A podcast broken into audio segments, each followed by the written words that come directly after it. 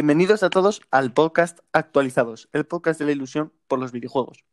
Y sí, estamos una semana más ya en nuestro capítulo 9 comentando toda la eh, actualidad de los videojuegos. Y como siempre, como no, está aquí nuestro compañero Chagui. ¿Qué tal? Muy bien, aquí estamos. Eh, muchas cosas, ¿eh? O sea, han pasado. De hecho, Hoy- tengo aquí la lista de noticias y son demasiadas. Hoy me he pasado, hoy me he pasado. ¿Te Lo pasado? ¿Te has pasado? Me ha Y ojo, capítulo 9 se dice pronto, pero ya llevamos nueve capítulos. Sí, esto empezó en junio. Empezamos con el primer episodio a finales de junio. Luego tuvimos un pequeño descanso hasta que llegó el The Last of Us parte 2, que ahí ya lo petamos. Sí, Y, y hasta ahora hemos seguido todas las semanas. Es decir, que habéis tenido un verano completo porque no hemos fallado ni una semana. y es que ya Así estamos que- hasta en YouTube, ¿eh? Hombre, es verdad. Esto se nos ha olvidado comentarlo, pero el, anterior capítulo ya se publicó en YouTube y también está en nuestro blog que ha cambiado de nombre y ahora también se llama Actualizados. Así que ya sabéis, si los queréis escuchar allí por Spotify, os ponéis en la página y aparte de noticias tendréis eh, los episodios del podcast. Así que mientras vais leyendo, vais escuchando. Porque además esta semana he publicado un reportaje sobre la Nintendo Switch Lite que es una delicia. Exquisito. Y bueno, ya sabéis que en este podcast tampoco somos solo de videojuegos. Nos dedicamos un Claro. poco al entretenimiento, así que está, aunque sí que estamos más centrados en este mundillo. Así que hoy nos toca comentar la película que lo está petando ahora, que se llama Tenet. Fuimos Tenet. ayer a verla al cine y, y bueno, Chagui, di tú lo que nos pareció. A mí, a mí me ha gustado. Eh, no soy, eh, el director Nolan es un, es un flipado, eh, se cree físico o algo, eh, pero eh, eh, me encantan estos momentos en los que empieza a decir como muchas palabras sin entenderse para hacerse el interesante. Pero sí, al final, eh, al final eso es él, o sea, todas sus pelis es de hacerse el interesante. Pero oye, cuando la peli se deja tonterías y empieza a, a volverse loca y empieza a hacer movidas raras de, Es cuando mola. temporales, es cuando te mola la peli y te entretiene bastante, la verdad. Nosotros no vamos a decir spoilers porque acaba de salir. Es la nosotros... gracia de la peli, además, es que Claro. es ir sin saber absolutamente Eh, nada. efectivamente. Tú ves el claro. tráiler y en ningún momento te imaginas nada de lo que pasa. Es que tú, que- tú ves el tráiler y dices, ¿De qué coño Tú ves el tráiler y de cierta forma es parte de la película, pero ya no voy a decir más. No somos de decir spoilers porque acá además acaba de salir y ya está feote decir, decir spoilers. Yo solo quiero decir que la verdad no se me hizo nada aburrida. Cuando Mm. tú lo ves dicen que son dos horas y media, a mí se me hizo mucho más corta que algunas que he visto de una hora y media. Es bastante ligerita y a la vez creo que hace cosas maravillosas para mantenerte atento todo el rato. eh, y eso a mí también me gustó mucho. Lo vais, lo vais a flipar, la verdad. Si os gusta el cine, yo creo que Tenet es. No sé si será una película así de esto que revolucione este, el mundo, porque yo de cine no soy un experto, es Staggy, pero sí que me parece una película que es muy digna de verse y que, y que merece la pena. Sí, pocas pelis se ven así, ¿eh? Porque Nolan Sí. saca pelis. Cada vez que se saca pelis de hombre, hay que verla. Te caiga bien o no, este tío eh, se diferencia de los demás. Pues bueno, así como para terminar ya eh, la introducción, vamos a hacer un pequeño resumen porque tenemos muchas cosas. Hoy tenemos noticias que también vienen con un poquito de ventas que ya tocaba. Pues Ya sabéis que siempre a fin de mes algo de ventas tiene que caer. También hablaremos de conferencias de la Gamescom Opening Night Live, la conferencia de ayer. Hoy estamos grabando en viernes, vosotros lo escucharéis el sábado o si estáis en YouTube lo estaréis viendo el domingo. Eh, que bueno, nos dejó varios anuncios, nada fuera de lo común, Ya. aún, aún queda mucho, aún quedan muchas conferencias, se divide esto en cuatro días, pero que bueno, que podemos comentar algo. Y luego Mm. de temas, sobre todo recae eh, la falta de juegos de Nintendo, que te hablaremos después con otra de las conferencias que ha habido sobre Nintendo. Y bueno, y luego tendremos un reportaje que Chagui, ¿de qué va a ser? Eh, pues mira, lo voy a hacer sobre micropagos, DLCs eh, y todo, todo ese, todo ese tema. Ostras, ahí, ahí nos vamos a calentar, ¿eh? Yo me voy a Sí, calentar vamos a ahí. comentar. Vamos- Y va a ser casi un debate. Y luego vamos a hablar un poco de jueguitos. Siento que esta vez no hayamos probado nada nuevo, porque como he dicho, hemos tenido que ir al cine. Yo ahora me estoy metiendo en el Rainbow Six a tope y estoy loquísimo. Eh, estoy como una moto ahora mismo. Y, y bueno, que cabe destacar que Chaggy sí que va a comentar un poco el Battletoads. Sí. Este juego honorífico a la saga de hace ya unos cuantos años. Y también voy a intentar comentar algo del Spirit Farer, que por fin la han traducido y lo he, lo he podido probar hace poco. Pues nada, gente, ya sabéis, ahora musiquita y las noticias. Hasta ahora.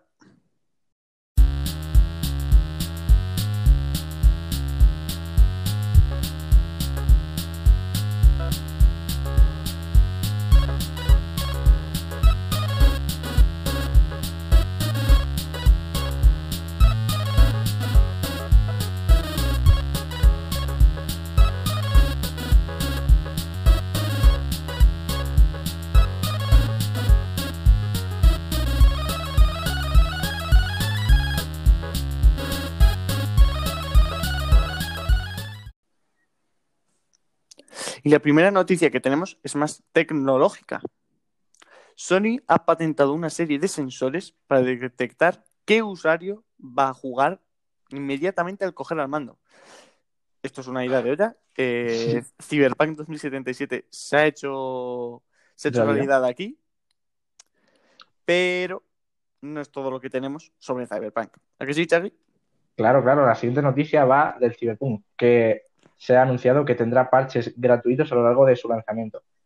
Y muy buena noticia, la verdad. Mm. Creo que para que un juego viva eh, a lo largo de su, de su vida hay que, hay que actualizarlo y sobre todo si es gratuito, mejor.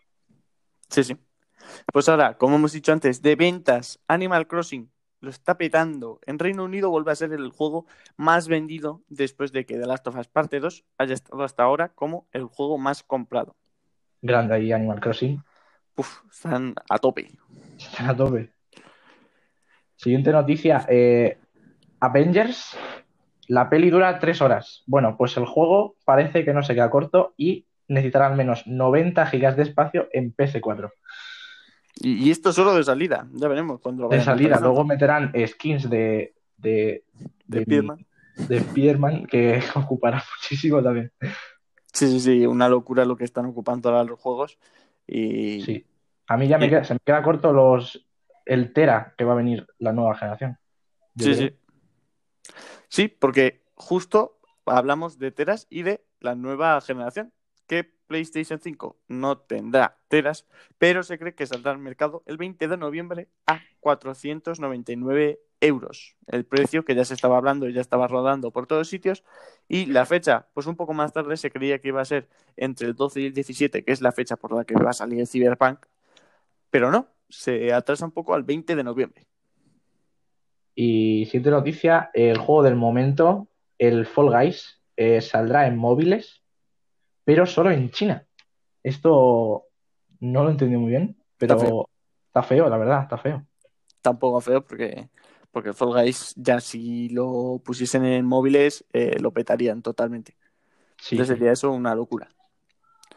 Bueno, otra noticia. Se cree que habrá un nuevo direct de Nintendo antes del 19 de septiembre, que esta vez sí que tendrá un nuevo juego importante para la consola.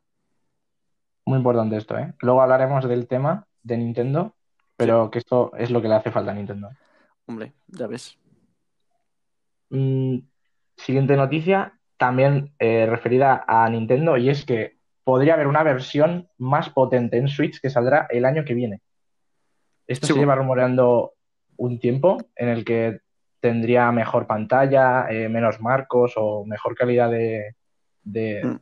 mejor resolución, pero parece que el rumor ha cogido fuerza y puede que el año que viene salga una versión más potente. Sí. De hecho, es extraño porque normalmente la jugada suele ser esa: primero sacar una versión base y luego una versión mejorada. Sin embargo, con Switch han hecho todo lo contrario. Han puesto la versión principal, luego han hecho una reducida y luego han hecho una más potente. No sé, es extraño, pero sí que es verdad que es el momento idóneo para comprársela. Así que si te piensas comprar una Switch, espérate un tiempo porque a lo mejor puede salir una mucho más potente que te va a salir mucho mejor. Bueno, hablando también ahora de jueguitos, The Game Awards 2020 se celebrará solamente digital y puede ser el más grande hasta la fecha. El Geoff Keighley está ahí Está que entre la Gamescom y The Game Awards, pues se saca su pastita y, y bueno, yo creo que se está flipando porque los Game Awards nunca suelen ser tan buenos, pero creo que el año pasado se, se anunció la Xbox, ¿no? Se vio por Sí, la. X. Mm. Entonces, no sé, últimamente eh, nuestro amigo Geoff está consiguiendo muchos contactos y muchos anuncios buenos, así que esperemos que este año también siga así. Y en la Xbox One se está empezando a implementar una nueva interfaz eh, que, bueno, a mí la interfaz de Xbox eh, me mola. Quiero decir, a mí me, me siento muy cómodo con ella. Así que yo creo que no hay problema ahí. Y hablando también de Xbox One, no solo tiene una nueva interfaz, sino que va a salir un nuevo modelo, mejor dicho, tres nuevos modelos Mm. de la consola base, basados en Wonder Woman 1986. He incluido esta noticia porque ya sabéis que también está el modelo de Cyberpunk, que era solo digital, que esa sí que está muy guapa, la edición, pero que lo que vengo a decir es que qué hacen a estas alturas sacando aún cosas de One. Es decir, esto no tiene que ser nuevos modelos de One basados en Wonder Woman. No, no. Xbox, te estás equivocando. Xbox. Tienen que ser las series X, que ya esta no nos importa. Pero a mí me suena que los modelos estos nuevos son de Xbox One X, ¿no?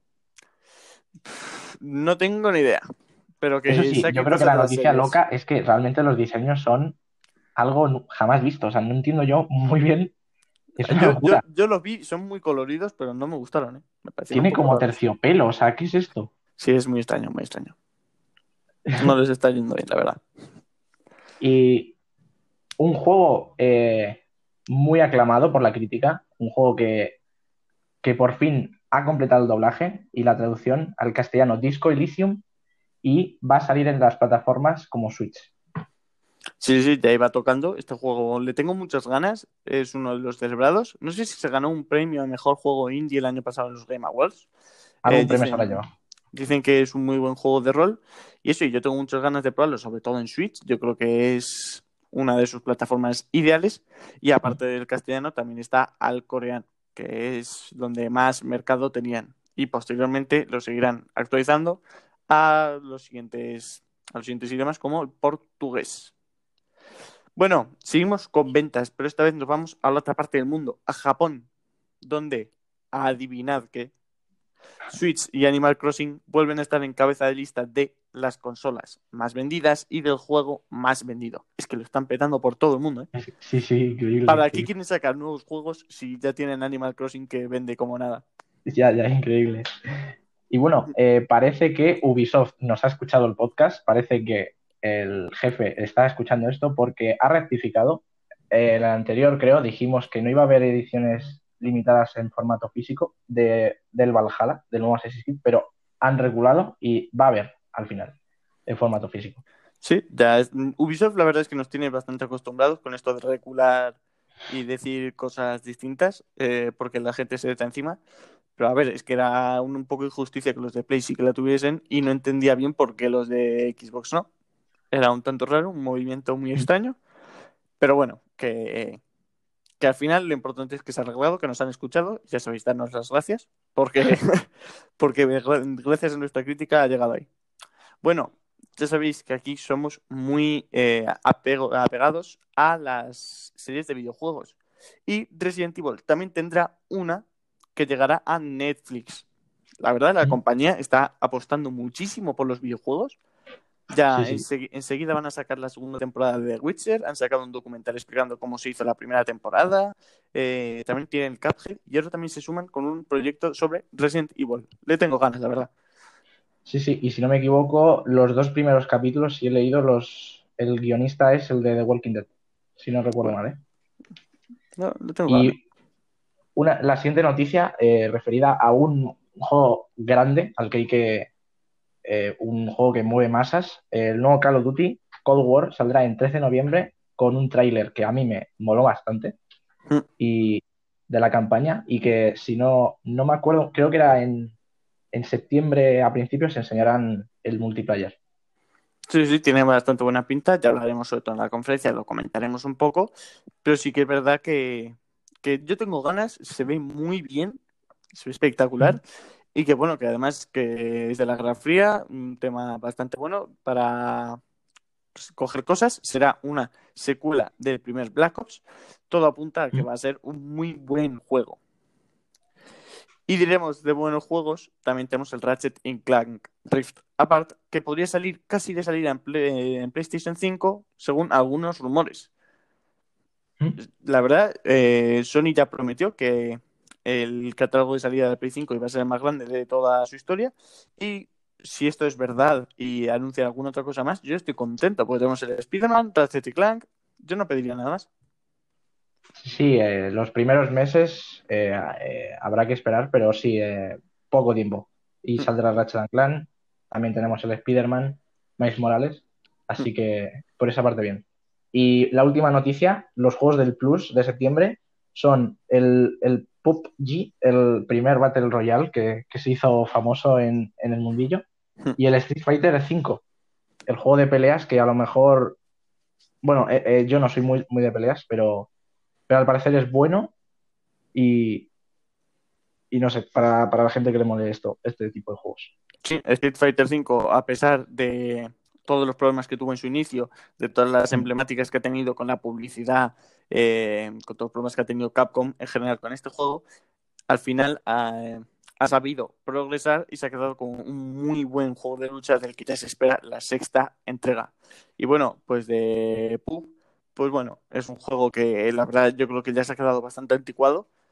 Hmm. No tiene sentido ponerlo ahora en plus.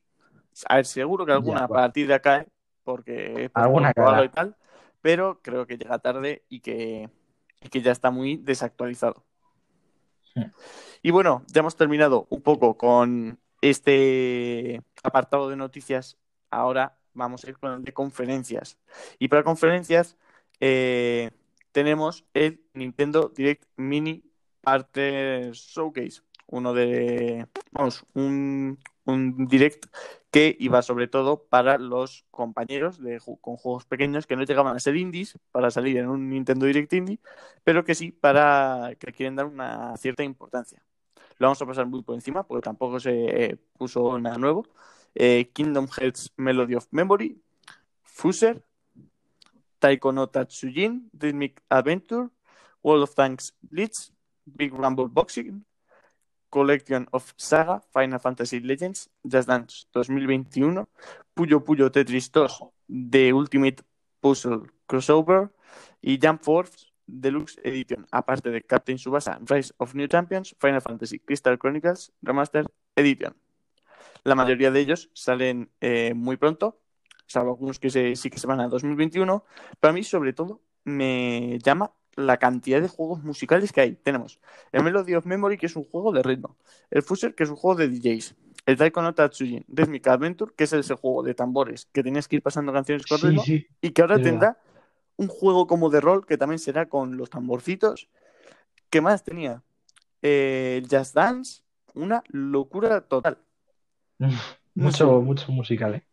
Sí, yo, yo la verdad es que no entiendo qué, mentalidad tiene ahora mismo Nintendo, porque es que no, es para no creérselo. Y bueno, ahora sí vamos con una conferencia un poco más grande, la que hubo esta noche, jueves noche, que era el inicio de la Gamescom, la Opening Light Live. Tenemos sobre que se anunció así más importante, no están en orden. Touch City Clank Rift Apart. Bueno, se enseñó un poco de gameplay y sobre todo se dijo, se dijeron muchas especificaciones y una de ellas es que no tendría en ningún momento pantallas de carga. Muy bien. Pues, muy bueno. Luego el Medal of Honor, Above and Beyond, que yo de esto no lo he visto, no he tenido tiempo, pero se cree que es un juego de realidad virtual, ¿no? Que estará en Oculus. Esta es una saga que llevaba tiempo muerta, la verdad, ¿eh? O sea, yo mm. recuerdo jugar a Medal of Honor cuando era más pequeño y me hace ilusión verla ahora, ¿no? Pero no sé si es VR, o sea, si es VR, me hubiera molado que no fuera VR y que hubieran apostado por un juego mm, de verdad tocho. Claro. Sí, es verdad que últimamente, se está apostando mucho por las VR. Mm. Ya vimos eh, Hitman 3, eh, ahora Medal of Honor, también tenemos el... Este juego de Iron Man también. El juego de Iron Man. Eh, pues eso, que al final le están dando mucha importancia el problema que le veo yo sobre todo a las VR es que sí que tiene, no tiene, a ver, no tiene tampoco un muy buen catálogo, pero sí que es verdad que cada vez se le unen más juegos y sobre todo que no es para nada accesible. Es decir, cuesta Claro. mucho dinero y aparte necesitas un buen equipo. Es decir, que no puedes elegir si entre comprarte una Play y unas VR. Es que tienes que tener la Play para comprarte las VR. Bueno, Bueno, yo creo que la V- las VR hay que, hay que esperar unos años para que de verdad se establezca en el mercado de verdad y Sí, empezar claro. a ver cosas muy buenas. A ver si es verdad. Bueno, también se vio un poco de Call of Duty Cold War.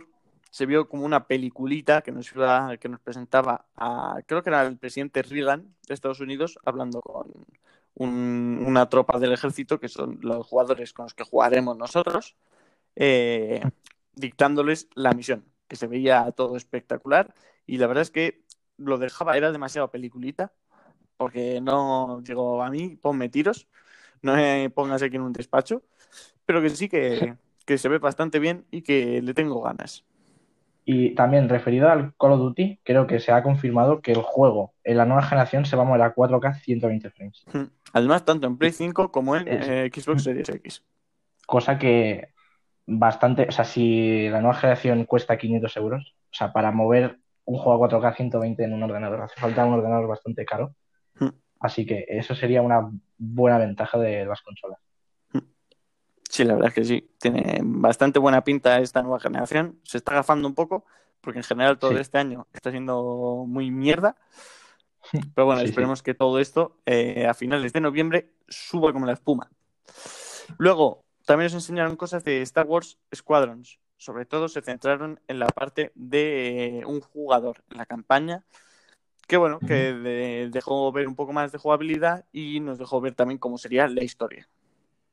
Sí, si no recuerdo mal, creo que manejas a las dos, a los buenos y a los malos, ¿no? Creo. No A sé, un piloto de cada, de cada lado, creo. Creo que sí. Si no, Y luego, de Star Wars también se habló de todo lo que hubo con, con los Sims, que hay una pequeña colaboración ahí, porque los Sims también Sí. son de EA y han decidido meterlo ahí. Y luego también que se dijo el nuevo juego de Lego, que también será de Star Wars, que se retrasará a 2021, pero que tiene muy, muy, muy, muy buena pinta. Los juegos ¿El de Lego siempre son Saga? buenos. Sí, son nueve pelis ahí en un juego, ¿eh? Va a haber horitas ahí. Tiene, tiene bastante buena pinta. Luego, otra vez el juego del momento que está aparte en todos los sitios. Fall Guys Sí. Season 2 Sneak Peek se enseñó un poco de lo que iba a ser, aunque yo creo que va a fallar y van a cambiar muchas cosas. Sobre todo porque lo que enseñaron tendrá una estética ahora muy medieval, Sí. así más de magias, de dragones, etcétera, y van a meter nuevas, muchas nuevas pruebas, también basadas en la época medieval, pero que creo que están mal pensadas, porque una de ellas era ir avanzando por un recorrido, pero tenías que ir subiendo como escalones bastante altos, y tenías que ir apoyándote en cajas que tenías que mover junto a otras personas. Sí. No sé a ti esto qué te parece. No sé cómo va a salir. que esta gente no ha jugado a su juego en su vida, que se metan en los servidores si no se les caen y que, y que prueben y que ya cambien todo, porque tiene eso ma- mala pinta. Mm.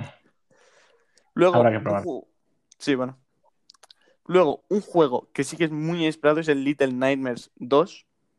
La Mm. primera es un célebre juego que, la verdad, eh, pasó con mucha gloria.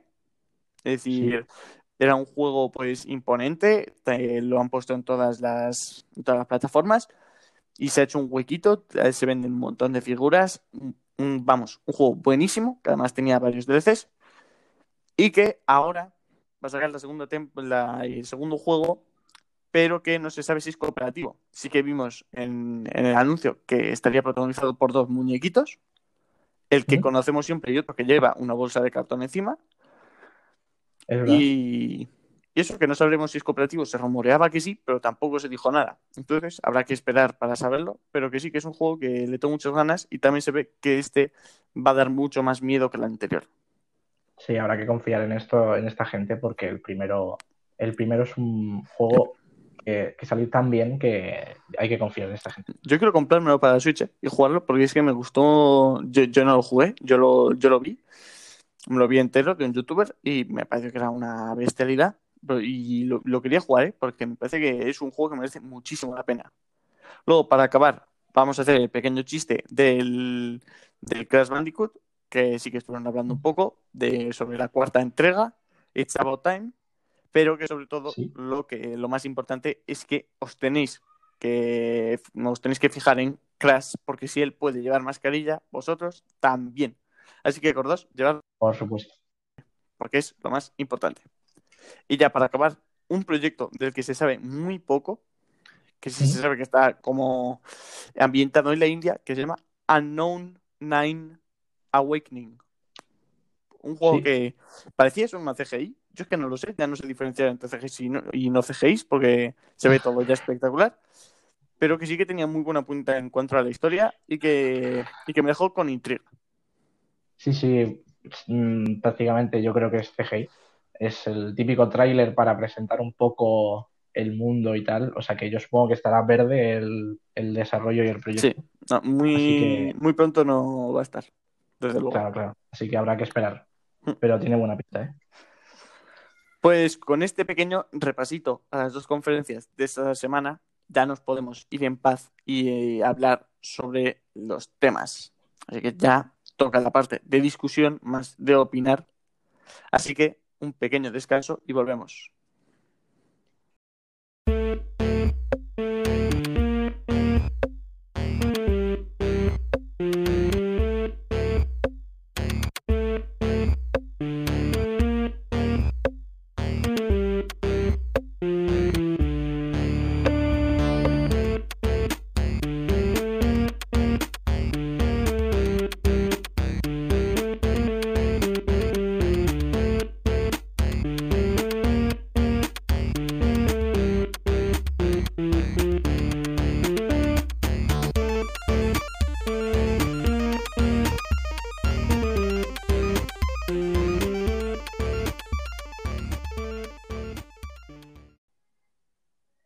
Y el primer tema del que vamos a hablar hoy es de, de la falta de juegos de Nintendo. Porque yo creo que hay que hablar, porque Nintendo está un poco desaparecida de sus grandes IPs. Hace Mm. tiempo que no vemos un juego de, aparte del Super Paper Mario, eh, no, no se está hablando mucho de Nintendo, ¿no? De sus grandes IPs. Sí. Y eso que tienen muchas en el, en el, en el limbo, ¿eh? Sí, sí, sí, porque sobre todo esto viene a cuentas de los últimos direct que tenemos, que sí es verdad que se han presentado cosas buenas, pero que tampoco eh, son de sus grandes IPs de las que la hacen ser Nintendo, de verdad. Porque además tenemos ya anunciados el Breath of the Wild 2. eh, también se cree que con el motivo del 35 aniversario de Mario también se iba a poner un juego que fuese recopilación de grandes juegos de Mario. Un montón de cosas y sin embargo, El eh, Metroid Prime 4, por ejemplo. Claro, e- ese sí que irá más para adelante, se supone, porque empezaron todo el proyecto de nuevo hace uno o dos años. Pero también tenemos Bayonetta 3, que debe estar no muy lejos. Tenemos muchas cosas. Y de momento este año lo que nos ha dado de verdad Nintendo ha sido el Animal Crossing en marzo, ¿Mm? que ya ha pasado bastante tiempo, pasado cinco meses. Y el Paper Mario de Origami King, que nos lo anunciaron dos semanas antes y que se publicó en julio. Es decir, que no sé qué, qué están pensando eh, los nipones, pero creo que es momento de hacer algo. Sí, sí, algo tienen que hacer, ¿eh?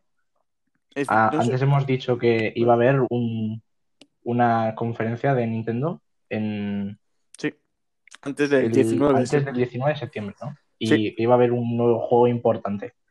Así que ojalá que así sea, ¿vale? Porque Nintendo le hace falta esto. Chico, además es que no entiendo su estrategia.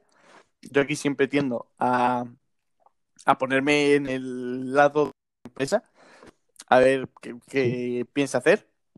Y es que no lo entiendo. Yo lo que se me ha ocurrido que sí que puede estar haciendo es a lo mejor está viendo que sobre todo están ganando mucha fuerza las nuevas, la Next Gen. Y ellos ya dijeron que no iban a sacar una consola hasta mucho porque estaba vendiendo muy bien la Switch. Entonces, yo creo que lo que están haciendo realmente es no presentándola para este año, dejárselo a la Next Gen, porque sabe que en, Navidades, que es una de las, una de las etapas eh, como base en este mundillo, entonces yo creo que están dejando todo para el año que viene y el año que viene sí que ir con fuerza para las próximas navidades con la nueva consola que van a sacar, se supone, y para verano. Es lo único que se me ocurre, porque si no, no, entiendo por qué no ponen nada nuevo. Es decir, la gente ya necesita cosas de Nintendo. El, el, Animal Crossing, sí es verdad que están metiendo un montón de actualizaciones. Ha llegado hace poco la actualización de verano volumen 2 en otoño han dicho que también habrá otra actualización cada año. Pero es que Animal Crossing no le gusta a todo el mundo. Es decir, que siguiendo las estadísticas, más de la mitad de jugadores de Switch tienen Animal Crossing, que es una burrada. Eso eh, ni Play 4 ni Xbox One lo pueden cumplir. Pero es que ya, con tanta cosa, fíjate que yo sí que me quiero comprar el Animal Crossing porque me parece que es un juego muy bueno en lo suyo y que y que, no sé, que te da ganas de jugar para disfrutar simplemente el momento y dejarte de historias como tensas y tal. Pero sí es verdad que necesitamos otra cosa. Yo me pasé este año el Zelda Breath of the Wild, necesito un 2. Sí, sí. Es que necesito muchas cosas. Necesito muchas cosas. Porque aparte también lo que esperamos, y el otro día uno de tres de juegos también, eh, mm, vamos, es como que me leyó la mente porque yo llevo diciendo mucho tiempo, sobre todo cuando dije, creo que cuando dije lo de las secundarias de, del Breath of the Wild, que creo que Nintendo se tenía que meter a hacer juegos más profundos. Es decir, que ya no nos vale con eso de, sí, bueno, eh, rescata a la princesa y ya está, y tú solo ve haciendo caminos y aplasta a los malos. Yo creo que ya no vale con eso. Yo espero que en el próximo Zelda haya una historia buena, que no sea simplemente, que yo no digo que sea mala ese sentido. Porque el Zelda, el Zelda Breath of the Wild es eh, quizá el mejor juego de estos últimos 10 años. Porque todo como está hecho el mundo, pero es que, sin embargo, la historia a mí se me hizo como muy mala. Al final es muy repetitivo porque tienes que hacer lo no mismo. Hay... Es que no hay historia casi, ¿no? Es que es, un poco. Es lo mismo que siempre. que ni habla, ¿no? Claro, eso no creo que la historia. No, sé. No creo que la intención de Nintendo sea hacer un juego con historia tocha. A ver, al parecer el 2 sí, el no, porque decían que iba a meter. A ver, el trailer al menos daba como un poco de miedo. Era así un poco terror, hmm. el trailer que enseñaron. Y ya ha habido un Zelda con terror. Si no recuerdo, el Majora's Mask tenía como, como cosas de terror. Así que yo creo que este sí que va a tener más profundidad. Y ya hablando de Nintendo estos últimos, este, estos últimos meses, hmm. eh, yo creo que está apostando por los indies, ¿no? Como ser una está apostando por ser una plataforma donde la gente poder eh, sacar sus juegos. Porque todos los indies prácticamente están en Switch. Sí, pero esto, esto es otro problema que lo escuché hablar una vez y es totalmente cierto. Si te fijas, todos los indies importantes, puedes pensar, mm, la gran mayoría acaban saliendo más tarde en Switch, que justo es mm. la mejor plataforma para ello es muy extraño. Porque Nintendo realmente no sé qué hace con su consola. Eh, debe estar ida de la olla, pero a mí me parece que la Switch es una consola de indies. Que luego también puedes tener los AAA como el Zelda, como los Mario, eso eh, no cabe duda. Pero creo que se tiene que enfocar sobre todo en los indies porque es muy buena, es portátil, lo puedes llevar en cualquier sitio, es muy accesible y creo que eso es lo que necesita un indie. Pero es que, sin mm. embargo, la mayoría de indies potentes siempre salen más tarde en Switch. Entonces, no sé qué está haciendo Nintendo. Eh, es como el Disco Elysium. Disco Elysium es un juego que no requiere mucho material gráfico. Es muy de leer textos. Claro. De conversaciones. Eh, que además es como un tipo de RPG, pero bastante sencillo dentro de lo que hay. Sencillo en cuanto, ya sabéis, en cuanto a aspecto gráfico. Es decir, que no requiere que tengas aquí un ordenador potentísimo Simplemente ponerle ganas y ya están haciendo el port. Yo creo que a lo que va Nintendo siempre es que no se fía nunca. Con esto me refiero a que nunca escoge un indie primero en su plataforma porque no se fía de si va a triunfar o no. Y como si no triunfa, dicen, ya está. No habrán triunfado tres o cuatro veces y han dicho, pues no hacemos nunca. Es que se están perdiendo juegos como esos. De hecho, vamos, esto no lo sé. ¿Celeste salió primero en Switch? No sé. A ver, yo creo que al fin y al cabo sale todo primero en PC. O sea, es muy difícil competir contra PC. Pero no sé. Ya, pero me refiero, el PC también es muy de indie. Pero Claro. me parece que aún así le falta cosa. Tienen que apostar muchísimo más. Mm, no sé, es que me parece que es un poco vergüenza que todo el mundo te esté diciendo, oye, nos gusta mucho jugar indies en tu plataforma, eh, deberíais potenciar más esto. Ha, ha habido un revuelo además con la eShop porque no se ven todos los juegos igual, que había juegos que querían verse más porque no daban oportunidades, es todo muy desigual. Eh, Mm. y es que Nintendo no hace nada. No hace absolutamente nada. No sé. Mira, voy a buscar lo de Celeste. Mira, Por sí. cierto, Celeste, sí juegazo, eh, a mí me encantó. Yo no lo he jugado, mm, no sé. Es que yo estoy con el Hollow Knight. Switch Yo estoy con el y Hollow la Knight. verdad es que. Pero- Eso sí, estoy con el Hollow Knight. Es que yo con el Hollow Knight, además, yo creo que ya he llegado al final. Porque yo ya he encontrado al Hollow Knight. Claro, claro, Knight tú ya ya. lo encontré desatado. Es decir, ahora me falta matarlo. Ah, vale. Bueno, eh, y claro. Sí, ya se ha abierto la, ya se ha abierto la puerta. No sé, no sé si será ese el final, tampoco, también te digo. No sé. No, no digas nada. Mejor estar calladito. Yo solo digo que sea al final o no, yo 40 horas de juego. Hombre, yo es que ya con la tontería llevo 32, ¿eh? Joder. Y también es verdad que, yo, aparte que soy un poco patoso, porque es mi primer juego Metroidvania que juego, El mío también fue. es como que me cuesta mucho los bosses y siempre lo estoy mucho intentando y me enredo mucho. Pero sí es verdad que, que 30 horas me parece bastante. ¿eh? Que además no han sido Sí, 30 sí. horas de esto, de estar vagando por el mundo, que también, que han sido 30 horas de que más o menos yo soy mucho de ir a lo, por lo principal. Pero bueno, no sé. Una de las partes que más difícil me parecían era el coliseo. No sé si los habrás hecho. ¿Cuál es el coliseo? Pues creo que no. A la parte de, de la derecha del mapa entero, que no me acuerdo cómo se llama, el borde de... Ah, la No viste. sé cómo se No, ah, eh, la- sí, que es como nieve, ¿sabes? es como nieve. Sí, tiene como nieve. Bueno, Es que tú, o sea, no vas ni a completar el mapa entero. como que no, joder, que sí que he llegado A ver, es como nieve rara, o sea, no es nieve. O sea, eh, no es nieve, pero obviamente la intención es que parezca nieve. a la derecha del todo. ¿Tú estás seguro que está a la derecha del todo? Estoy casi seguro. Ah, bueno, vale, sí que ¿Y está? A la derecha arriba del todo.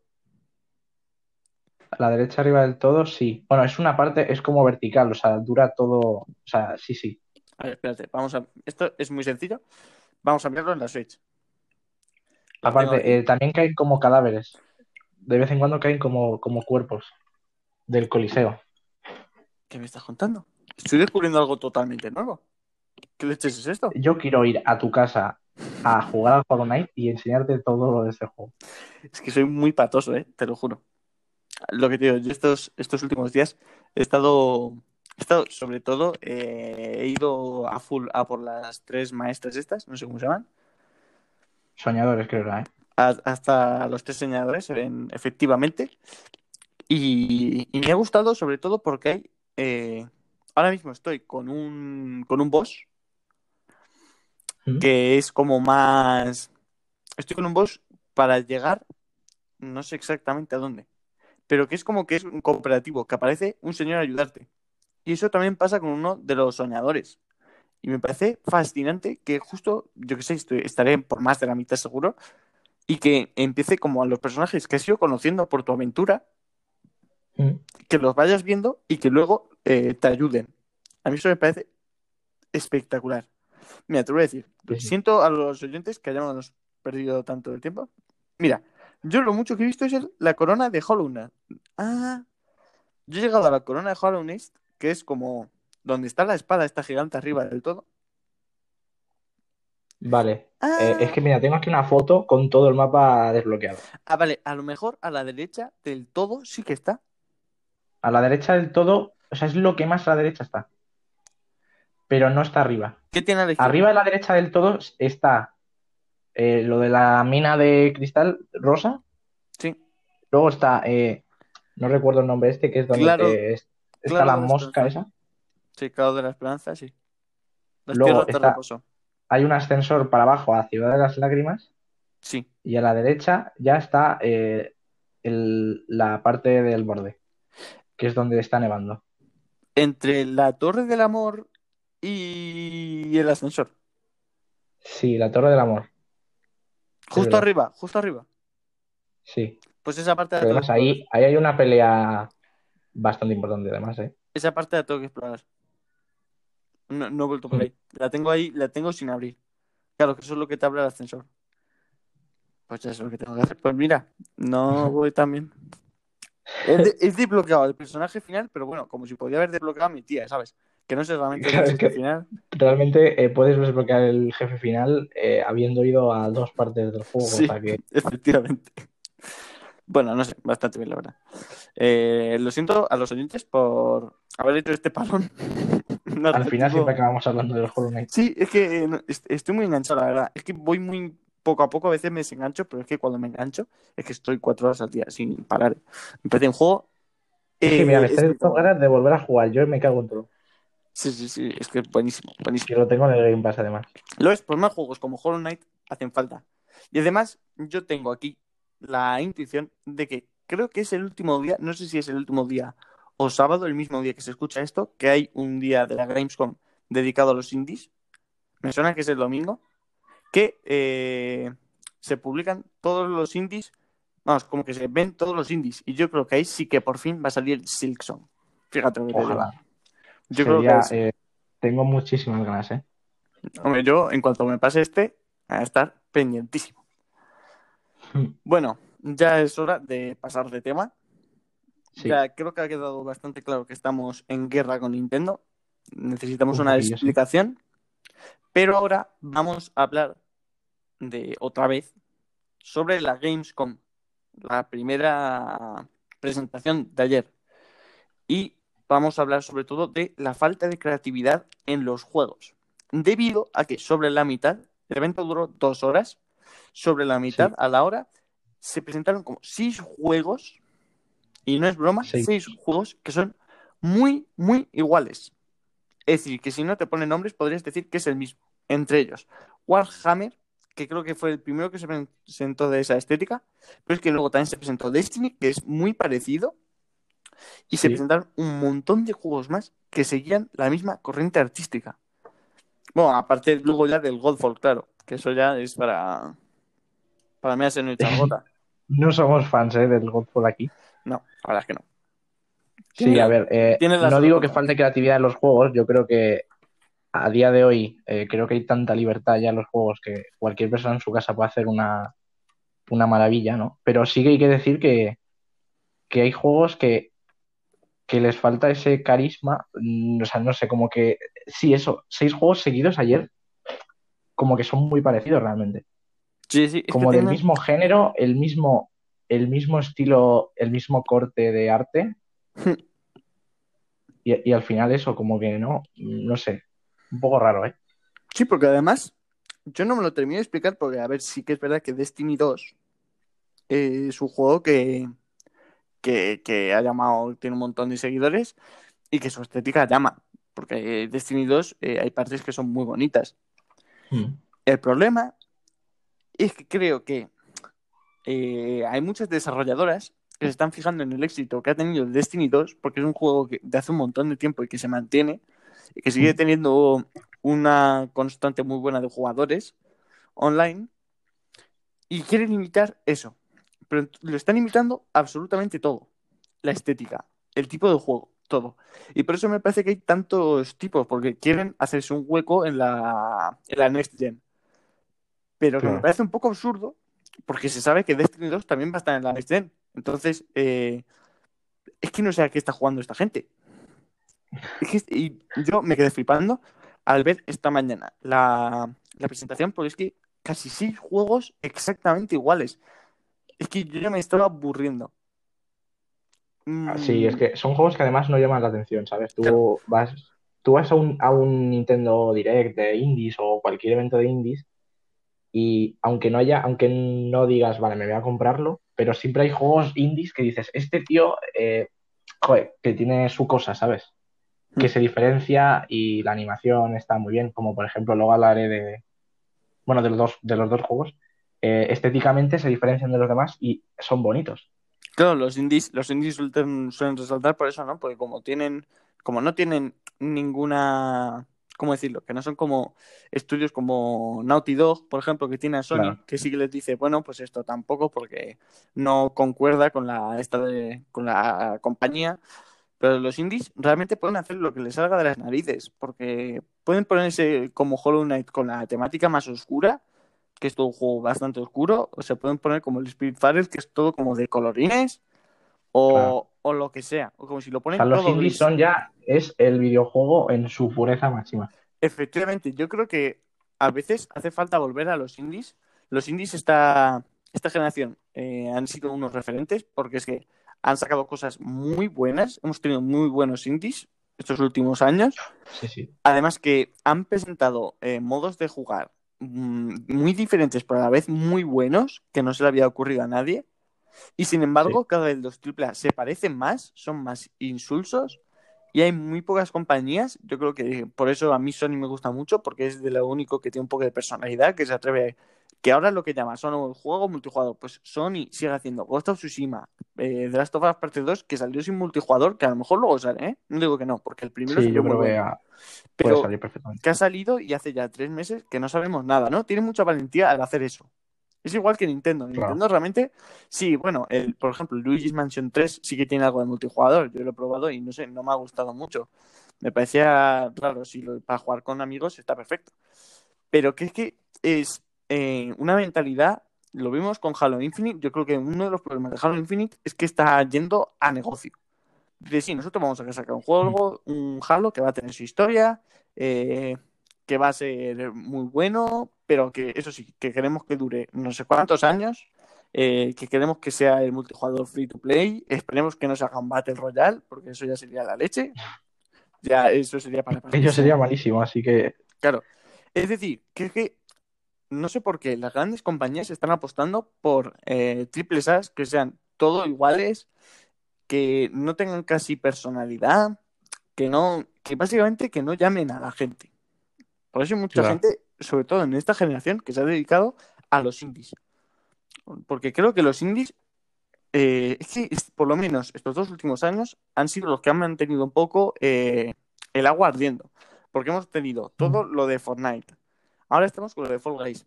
Que el resto de la industria se está comiendo poco porque, claro, la mayoría de jugadores, pues yo qué sé, son de nuestra edad, mm, un poco mayores. Y ahora con el Fall Guys no se van a comprar un juego porque están todo el rato jugando a esto. Entonces creo que la- se están intentando cometer en ese rollo también para ganar mucho dinero. Con- es que me- el mejor ejemplo es Halo Infinite. Es que mm, me parece que quieren hacer que sea un juego plataforma o juego servicio, como lo llaman ellos, porque quieren eh, estar haciendo todo el rato, no querer tener problemas con otros Halo, es decir, sacar este, ir que salga bien, que la gente esté contenta y mantenerlo en vez de sacar dos o tres porque simplemente quieren ganar dinero, eh, es lo que está funcionando ahora y ya está. No sé, me parece un poco, la verdad, vergonzoso. habrá que ver cómo sale el, el Halo Infinite, pero vamos. No sé, es que no sé ni siquiera qué van a hacer. O sea, no sé si será el Halo, el multijugador será gratis o yo sí, qué sé. es que pero- creo que eso ya está confirmado. Es que por eso. Es que un Hmm. multijugador gratis significa o que va a ser un Battle Royale o que confías en que va a ser muy bueno en competitivo, algo tipo Valorant o LOL, y que, y que vas a ganar dinero al final con eso. Pero es que yo creo que Halo, con el carácter que tiene, ni es muy buen competitivo. Es decir, sí que es verdad pues, que es más como Call of Duty, pero Call of Duty, la rama esta de 10 contra 10, de batalla de equipos. Pero es que de sacarte rachas, es que no, Halo no tiene esa identidad.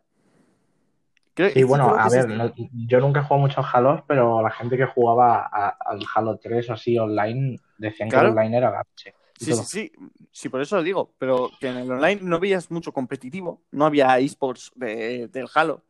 Es que el, el- el online del Halo es como mucho más pues casual, para echarte unas partidas, para matar, para hacerte, sí, a ver cuántos tíos mato sin morir yo, ¿sabes? Algo como pues el Call of Duty como más casual. Pero es que creo que lo están todos como malversando y que pues vamos a sacar un Battle Royale, queremos sacar el máximo dinero posible. Y es que Halo no era así. ¿Qué era lo más importante Halo? Lo más importante era la campaña. Y creo que ahora la campaña va a estar eh, bastante, yo la veo bastante mal. Es más, hace poco salió una noticia de que han contratado a uno de los guionistas de los primeros tres Halo. Ahora mismo. Sí. Para, Ahora. para arreglarlo. Para decir que van a hacer algunos cambios. Es decir, que van a cambiar la historia por completo. Porque es que el- la gente que verá por Halo no va a ir por un Battle Royale. No va a ir casi por el multijugador competitivo. Va a ir porque quiere ver la historia. Y ya está. Y es que parece que Microsoft y Phil Spencer no lo quieren entender. Me parece un poco vergonzoso. Sí, bueno, habrá que ver, ¿eh? Porque yo, a ver, le tengo confianza al Halo, ¿eh? Todavía. Ah, yo sí, yo confío en que Halo, que es una de las sagas eh, más. Más grandes de la historia. O sea, Claro, es- es como uno de los, de los pilares de los videojuegos ahora. Decir, Mm. Fue el que incluyó todo el tema del multijugador de First Person Shooters en consolas. sí, Hasta Halo solo estaba en ordenadores, en PCs, así que sí que es verdad. Y yo mismo tengo un póster en mi habitación de Halo Infinite. Es decir, que es que yo tengo muchas ganas, porque creo que sí que me gustaría que fuese un muy buen juego. Porque es que la- lo- los fans se lo merecen, vaya. Pero es que creo que, y, y estoy haciendo esta queja eh, con Halo Infinite, porque es un ejemplo que tenemos muy reciente, pero no, pero que es que lo están haciendo muchas personas. Lo estamos viendo con Godfall, que me parece una, una mierda como una casa. Que, que es que es una copia de Destiny, además mal. Eh, un montón de juegos y no sé dónde acabará la cosa. No sé dónde acabará la cosa. Porque esto, con los Battle Royale, también se hizo un poco esto, realmente. Con los Battle Sí. Royale, pues salió el PUG, eh, lo partió, porque eh, Mm. fue bastante éxito, y dijeron, oye, hacer algo parecido, ¿no? vamos Salió copiarlo. Fortnite, claro, y salió Fortnite y lo petó. Y después de Fortnite salió también el Warzone. Y el Luego Hyper Apex. Escape. Bueno, el Apex antes. Bueno, claro, el Apex. también. Fake. Apex. Luego el Hyper Escape. Ahora el Fall Guys, que sí que es verdad que han añadido algo nuevo, pero que no deja de ser un Battle Royale. Es que es que Mm. todo como. Pero lo bueno es que lo bueno de estos Battle Royale es que una de dos, o son gratis, o lo han dado gratis, que es el caso de Fall Claro. Guys. Entonces, eh, con juegos que son como Destiny, no puedes intentar copiarlo. Porque es que, uno, cuesta dinero. Que además, estoy seguro de que un Godfall cuesta mucho más dinero que un Destiny 2 en Play 5. Pero mucho. Simplemente porque es un juego nuevo. Y que, lo- y que estás comprando una copia mala de otro juego. Pues es que para eso, la verdad, no, no lo entiendo. Pero bueno, que a ver, que a lo mejor le sale bien, ¿eh? Que Sí, yo sí. soy, yo estoy intentando ser un poco augurero, pero que puede salir bien y yo espero que salga bien. Pero Somos yo sé que de- claro. Claro, pero que yo sé que de esos juegos es que no voy a jugar ni a uno. De la mitad de la conferencia, pues te puede llamar a alguno. Pero es que de esos seis, de la, de la media a la de la mitad, es que sé que no voy a jugar ninguno solo porque no me llama nada. Porque son muy repetitivos. Claro. Bueno, eh, siento haber soltado esta chapa. me emociono, me emociono mucho, la verdad. Eh, Sí. Hablando de estas cosas, porque es que de verdad que me calienta. Yo que soy de estos de jugar juegos de las Tofas Parte 2, Ghost of Tsushima, que salgan tantos juegos así es que me decepciona, porque creo que se está desaprovechando el potencial que hay. Pero bueno, no sé si tienes que añadir algo, Charlie. A ver, no, bueno, decir que sí que, aunque no haya, no hay falta de creatividad en los juegos, pero sí que como intenten copiar tanto un, un ejemplo en concreto como es Destiny o, o que de repente salga bien el PUBG y lo copian todos, Hmm. yo creo que ahí jode mucho, ¿no? Porque Sí. vamos, es que ayer seis juegos seguidos eran, eran el mismo género, muy parecidos, y eso, eso jode. Sí, sí. Bueno, pues con esto damos concluido ya la parte de discusión. Discusión entre paréntesis monólogo. Los monólogos. los monólogos del tema. Los monólogos. Eh, y vamos a pasar ahora sí con la parte de jueguitos. Los jueguillos, los jueguitos.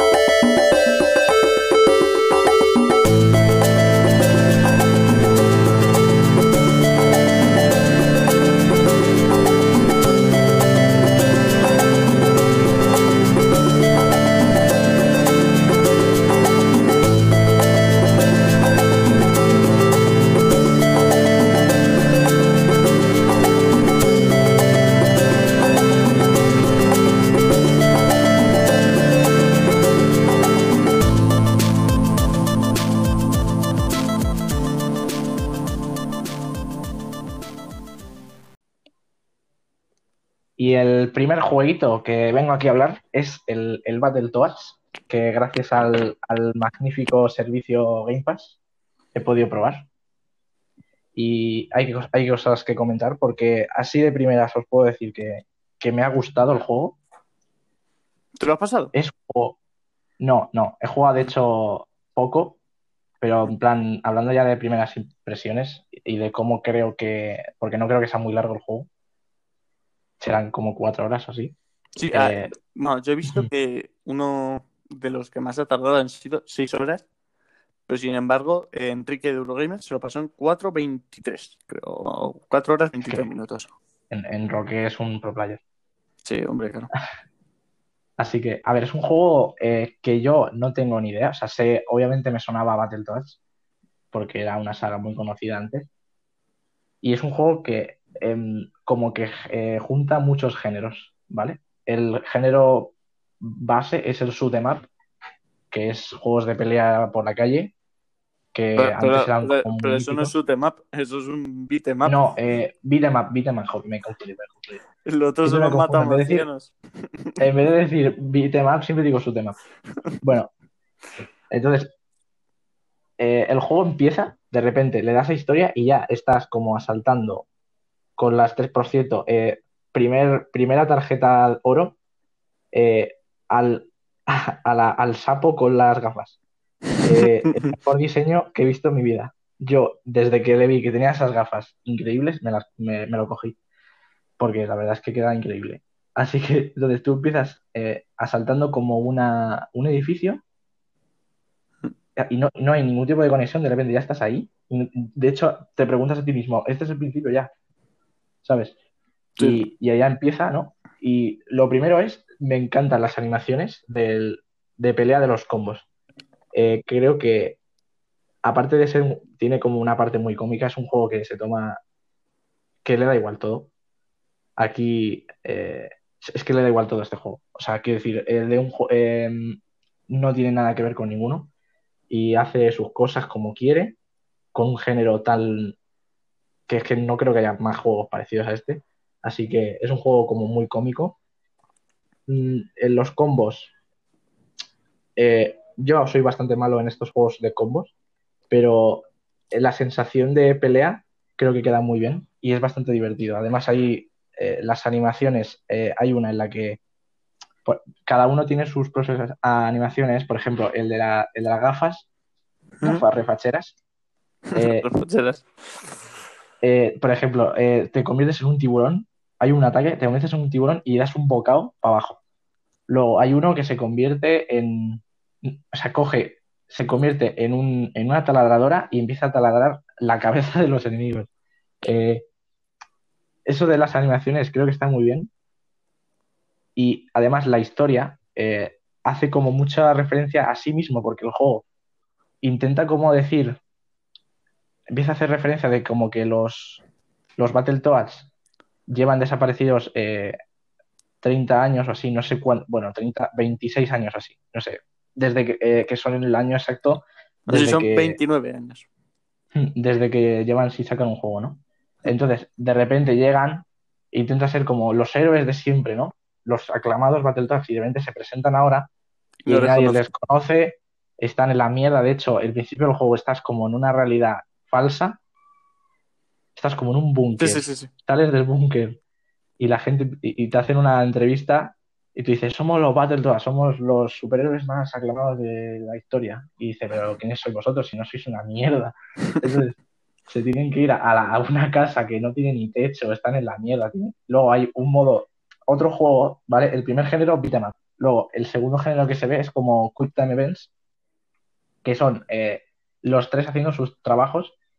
El de, el de las gafas tiene que eh, hacer autógrafos, firmar autógrafos muy rápido, entonces tienes que hacer el, el, el jueguillo de los gatillos y darle un botón para, para hacer la firma. Luego, el, el grande, el tanque, eh, está como en una, en una empresa de periódico y tiene que, tiene que escribir. Y el otro, no me acuerdo muy bien qué era, pero sí, el otro no me acuerdo, la verdad que no me acuerdo. Pero eso, eh, el segundo, como que va juntando varios géneros. El segundo es ese, como Quick Time Events. El tercero eh, es eh, con una moto ir para adelante y esquivar obstáculos. Que además en la historia el, el más triste de todos es el, el de las gafas, ¿no? Porque es como el, el que tiene el ego más subido de todos. Sí. Está muy triste diciendo, tío, que, estamos aquí trabajando eh, de mierda, le jode tener que estar firmando cosas que ni son de él, o sea, tiene que estar firmando movidas de otras personas. Y dice, vámonos de aquí, tenemos que salvar al mundo. Entonces cogen la moto y se van. Luego, la siguiente misión es eh, beat 'em up, pero creo, luego hay, hay más géneros, ¿vale? Luego también viene de scroll lateral, en, como por un tren, o sea, como que tienes que ir saltando, tipo Geometry Dash, por, por así decirlo un poco. Sí, sí, sí. Así que, y eso, yo creo que, joder, que me ha gustado, ¿sabes? Sí, a ver, yo últimamente estamos teniendo muchos ejemplos de este tipo de juegos. Me refiero a tipos de juegos eh, como, como Paper Mario de Origami King, que son, que son conscientes de lo que están haciendo en el juego. Es decir, que tra- traspasan la pantalla para verlo desde otro punto de vista. Y creo que esto lo hace muy bien con esto de que tú dices, ¿no? De que los personajes son como que si hubiesen vivido de verdad y hubiesen despertado ahora y dijeran, pero si es que no somos nadie. ¿No? Y que todo, sí. es como que todo el juego va de hacerse famosos. El juego es como un, como un, es como una metáfora de su propia, de su propia vida, ¿no? Del juego. Como Sí. que antes eran una saga increíble y ahora no los conoce nadie. Claro. Sí, sí. Y otra cosa a comentar es que ahora, no sé por qué este año, los beat'em up eh, han sido como que ha explotado todo, ¿no? Sí, Vimos, creo que vimos uno el otro 4. día. Claro, aparte, Street of Rage 4, tenemos el Battle Pass. Luego uno que presentaron en la, en la, en la conferencia de Sony, esta última, que también tenía muy buena pinta, que era como Cyberpunk. Es decir, los beat'em up, de repente, ha sido como que han explotado otra vez y que quieren volver a dominar el mundo como lo hicieron en los años 90. Perfectamente. Sí, sí.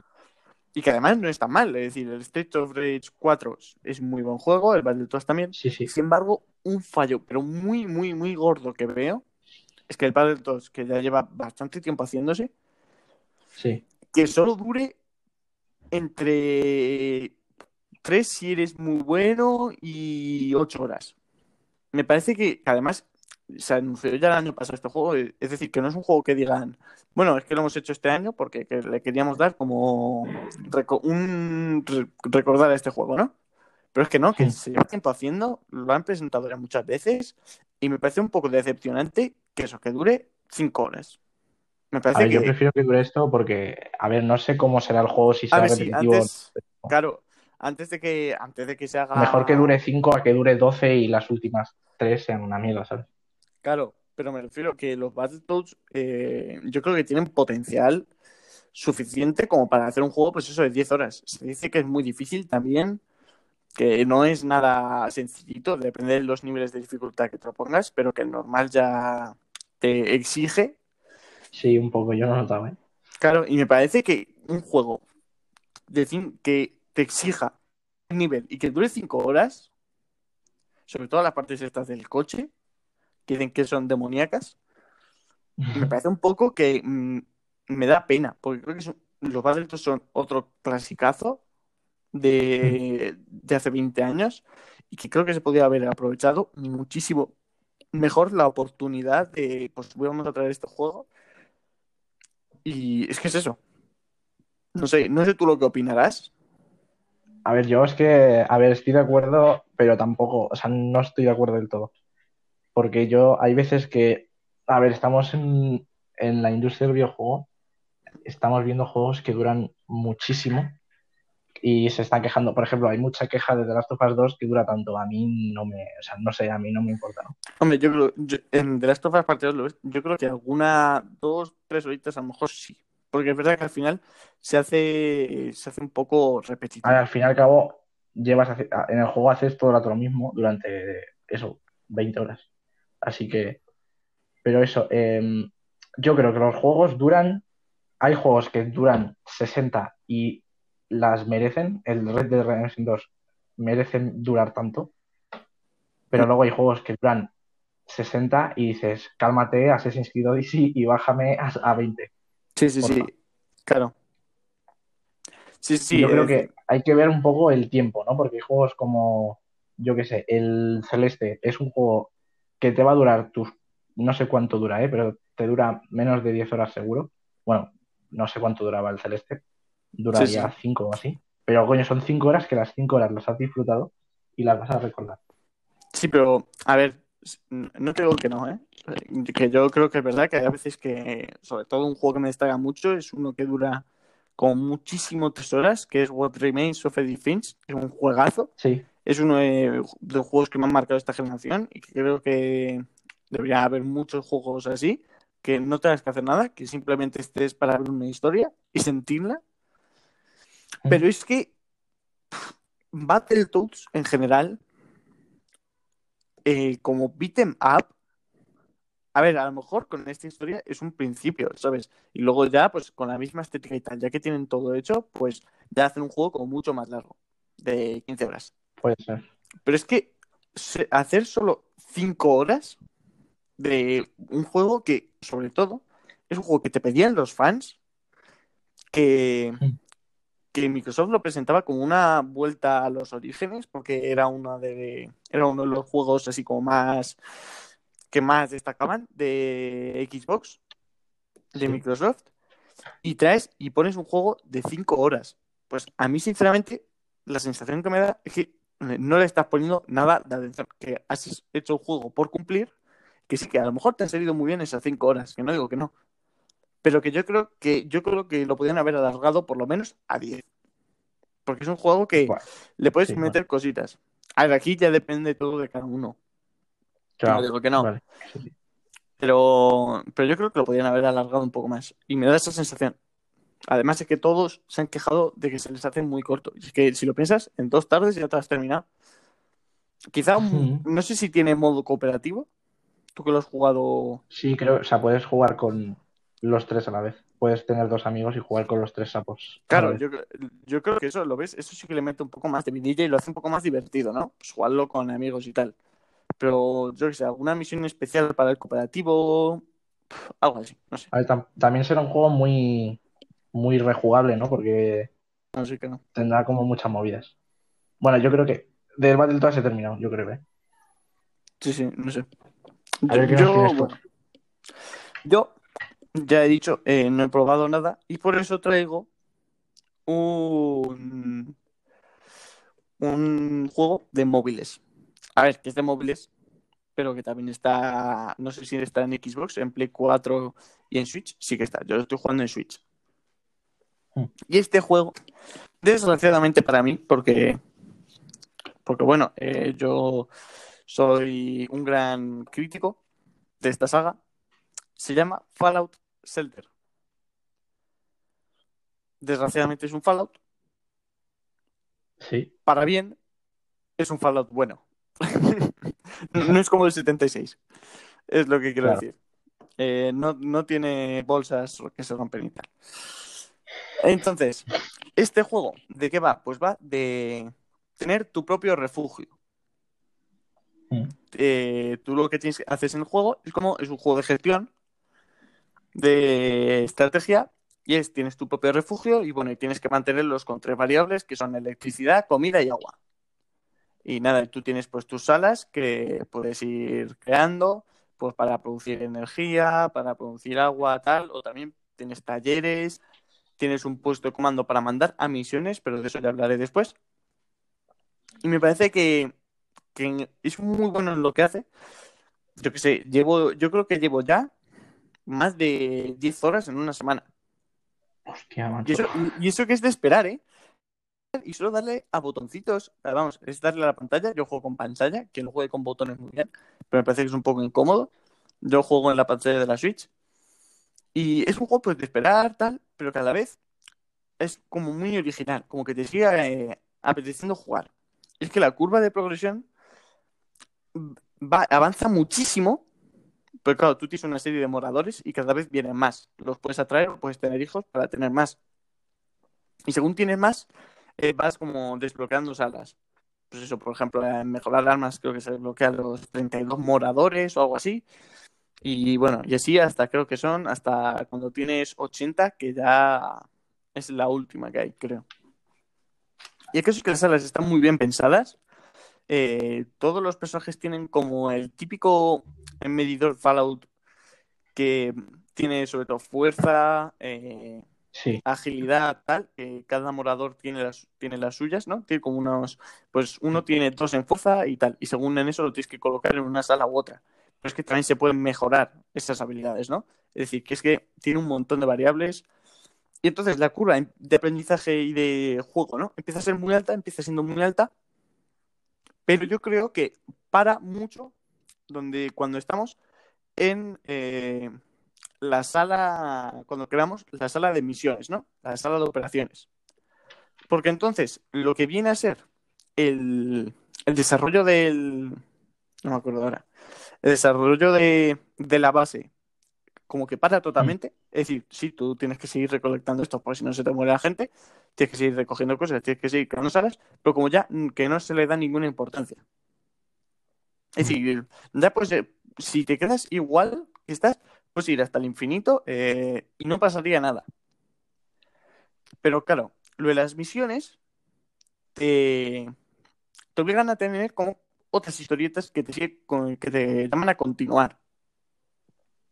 Por ejemplo, tenemos, eh, pues tenemos, hay una, como una línea de misiones que tiene 15 misiones en total, que pues son de rescatar a una chica. Y tienes que ir por distintos refugios, por distintos edificios buscándola. Otra que es de rescatar a unos científicos. Otro de perseguir a un ladrón de gatos. Bueno, pues un montón de cosas y tienes que ir recogiendo armas, tal. Tienes misiones como, como pequeña- pequeños retos que luego te dan monedas. Chapas, que se llama la moneda.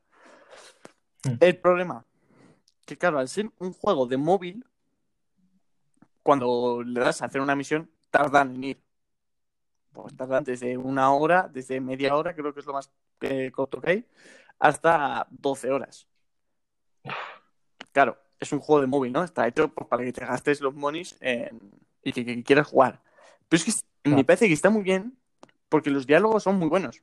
Cuando tú puedes pellizcar, ¿no? y hacer grande una sala.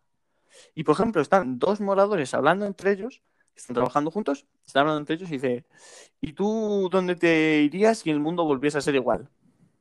Y dice el otro, pues yo me volvería a quedar aquí porque me parece que es donde está, donde mejor estoy. Y luego otras veces hay chistosas que uno dice, te cuento un chiste.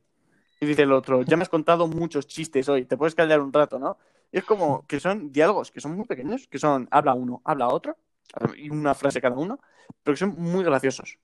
Igual cuando vas a tener un hijo tienes que tener una habitación, ¿no? Pones a un hombre y una mujer allí y bueno, ya hablan un rato y el objetivo es pues, que al final se caigan bien, que bailen juntos y que luego pues se vayan a hacer sus cosas. baile.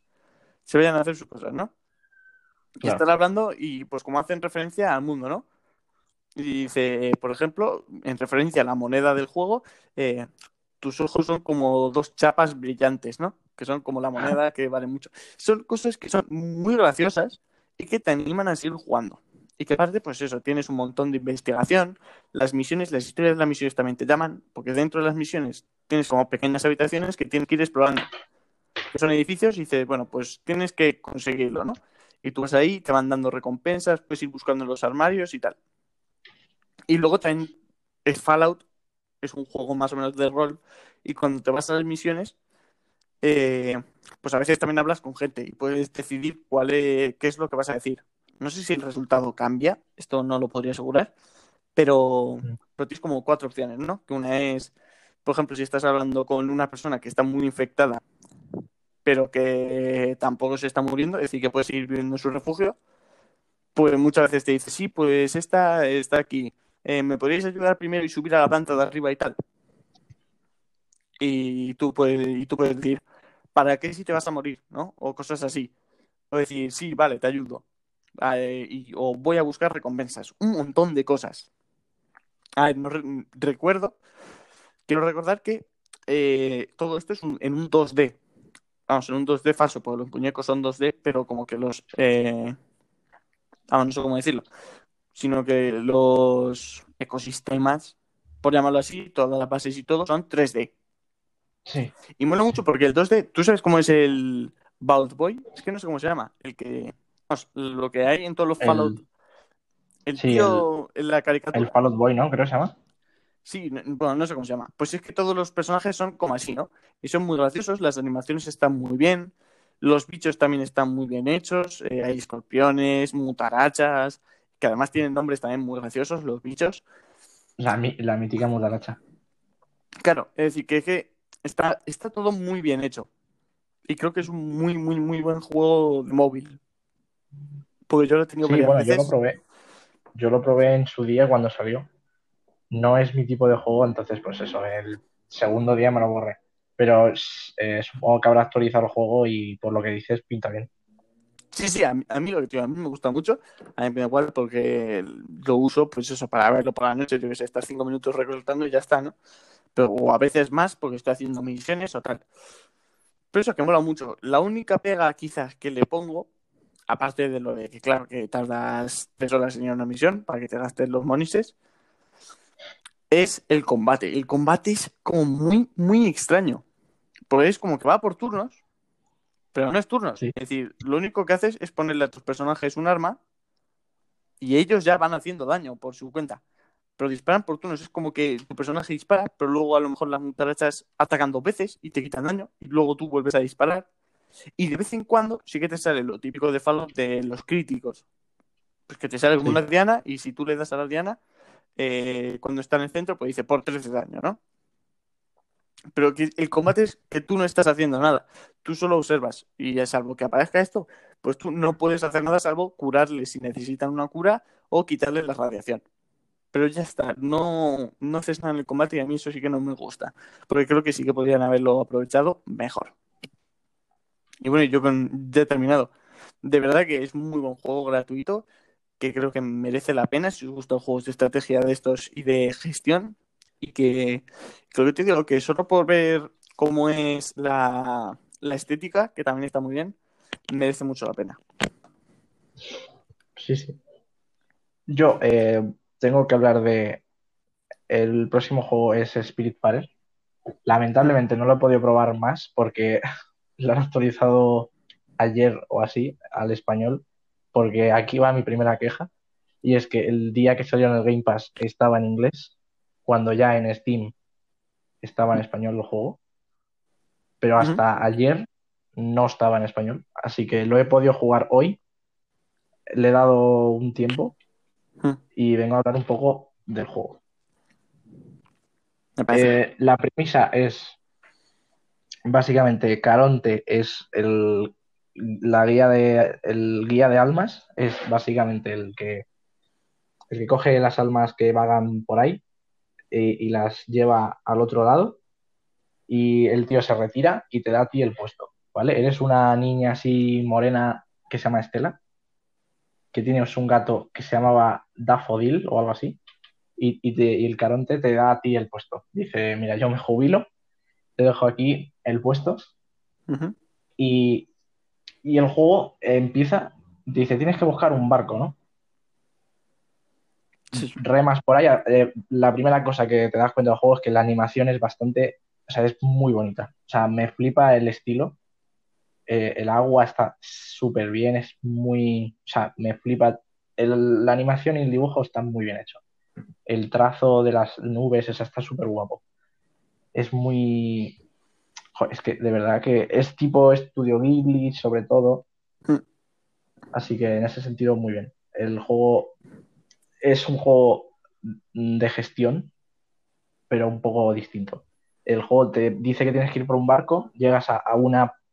a- a- llega un ciervo, el juego hay, hay furros, y eh, te dice, él es, ella es como la primera alma la que tienes que guiar, ¿vale? El juego tienes que guiar almas y dice, tienes como que hacer las cosas que ella te dice, ¿no? Tiene, las misiones que te dice el ciervo, las tienes que hacer.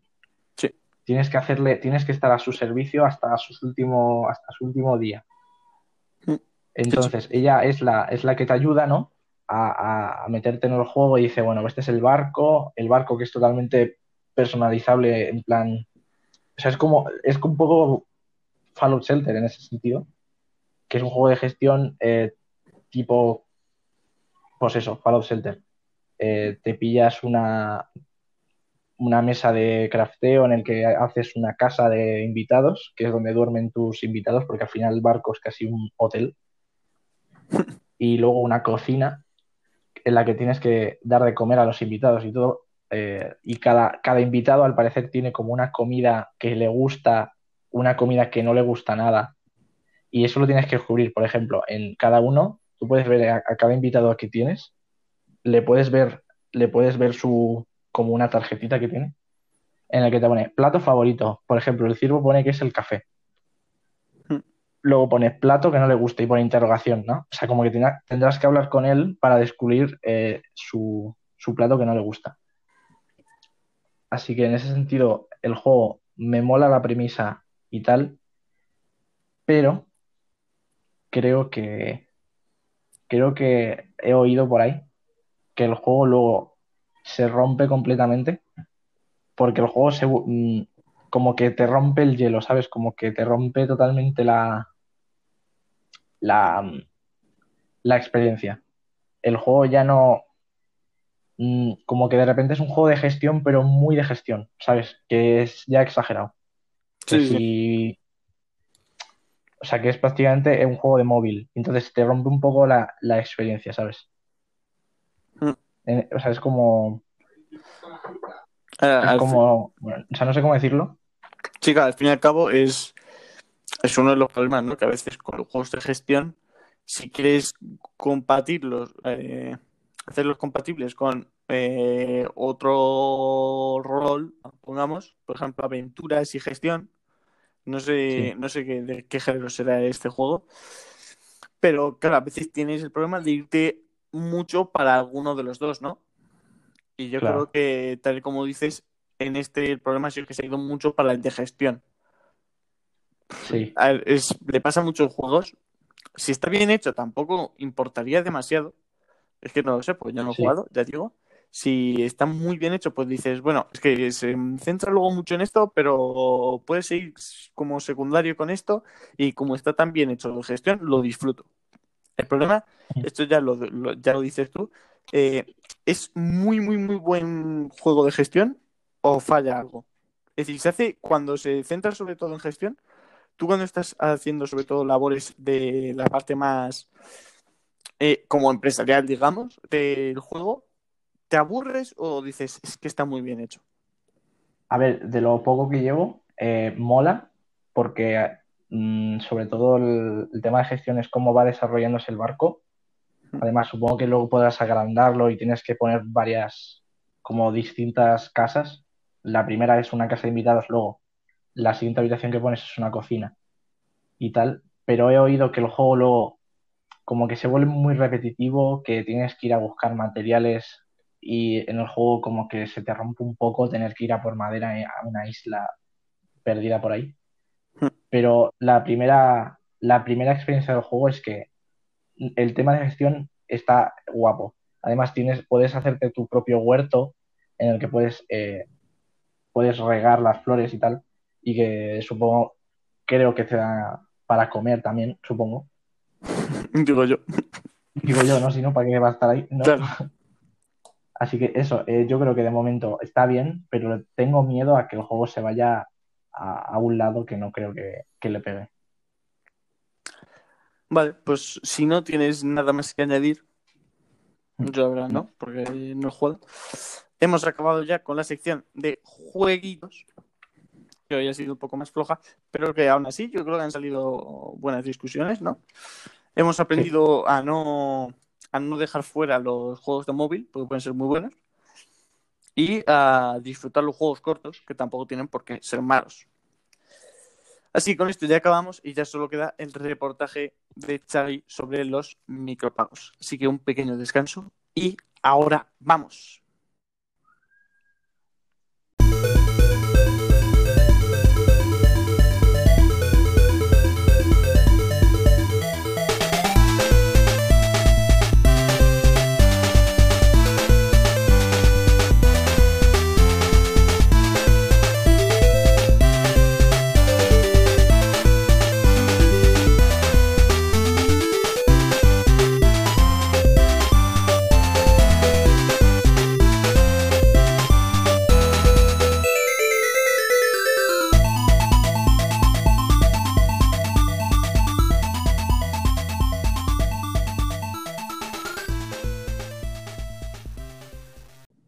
Y bueno, el reportaje hoy está a cargo mía y se me ocurrió ayer en, lo de la peli de Tenet. Eh, mm, me recordó mi compañero que tenía que hacer el reportaje y no se me había ocurrido nada. Pero al final acabé hablando con, con el otro amigo con el que fuimos al cine y me, mm, me dijo que lo hiciera de los micropagos. Así que vamos a hablarlo. Quería hablar un poco de cómo se puede hacer bien o cómo se puede hacer mal y de los casos que ha habido. Ojo. Cuando hablamos de micropagos, también me quiero referir a pagos extra, o sea, quiero decir, en plan DLCs, eh, pases de temporada. Skins y esos no. Sí, bueno. O skins, esos skins sí, también. Todo lo que tienes que pagar aparte. Vale, vale, vale.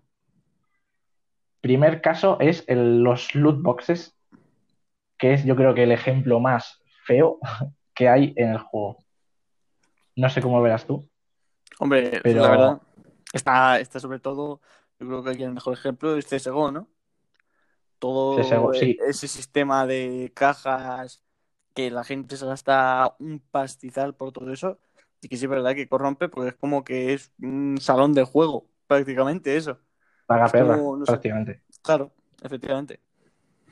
También, por ejemplo, me refiero a los sobres del FIFA, por ejemplo, lo, de los sobres de FIFA, fíjate, yo no los veo tan mal, porque a ver si es otro tragaperras total, pero, pero fondo tienen como algún sentido en el juego, ¿no? En el juego, eh, yo qué sé, tú lo ves, sin embargo, lo de CSGO es que la mayoría son apariencias, ¿no? Hasta donde yo tengo entendido. Son, skins, creo, ¿no? Es decir, que tú podrías jugar, tú puedes jugar sin pagar ningún dinero y juegas igual de bien que los que se han dejado el dinero.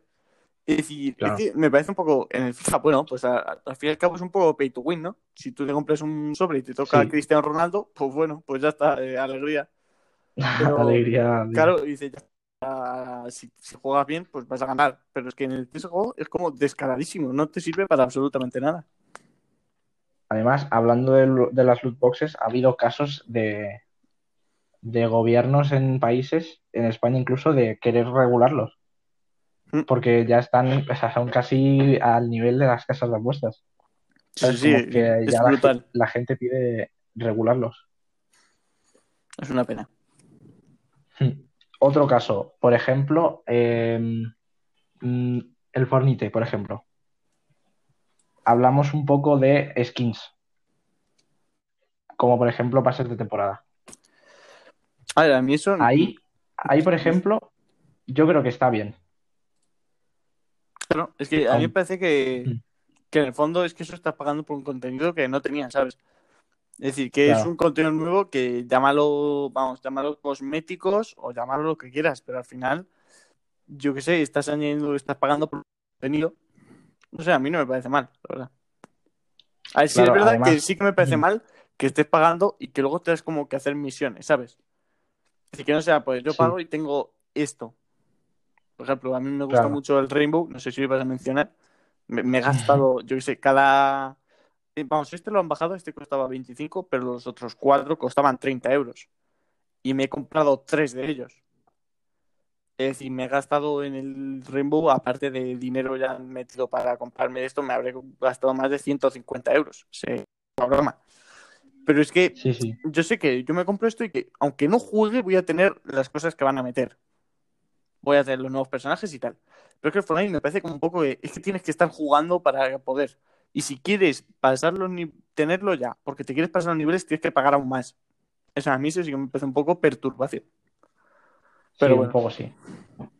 En ese sentido creo que es un ejemplo bueno, o sea, en el sentido de a ti te gusta mucho un juego y le has dado mucho tiempo, y sobre todo si es un free to play, y quieres apoyarlo o quieres tener un, por ejemplo, una skin o, o simplemente otro contenido extra, creo que en ese sentido está bien. Claro. Sí, sí, sí. Luego- Otra. No, sí, sí, sigue, sigue. Ya hablando de otro ejemplo, que este ya se ha rebajado un poco, pero me acuerdo de una época que era de locos como se volvieron con los DLCs. Bueno, y aquí- Hubo una época en la que cada juego tenía cuatro DLCs que cada uno costaba 20 euros y eran prácticamente recortar contenido del juego original para pagar más luego. Aquí, ¿quién Ahí me yo- suena, ¿quién ahí- me suena que lo hacía? ¿Suena que- Es que no, no me viene, lo tengo en la punta de la lengua. No sé, no sé. A mí tampoco, ¿eh? No me sale. Uf, en los FIFAs, creo que estaba algo cerca del FIFA, ¿eh? Sí, no, es verdad que era una vergüenza. Lo de EA, que era la que lo hacía muchísimo, sobre todo, me parecía una vergüenza, pero absolutamente total. Porque hay DLCs que dices, bueno, es que añaden como el de The Last of Us, ¿sabes? El de The Last of Us, pues era un buen ejemplo. era un buen DLC. Porque eh, tú tenías tu historia y si no lo jugabas no te pasaba nada. Pero lo jugabas y te añadía como parte, ¿no? Porque no tenía por qué estar en el juego, no te añadía nada en el juego. Te lo añade por sí solo.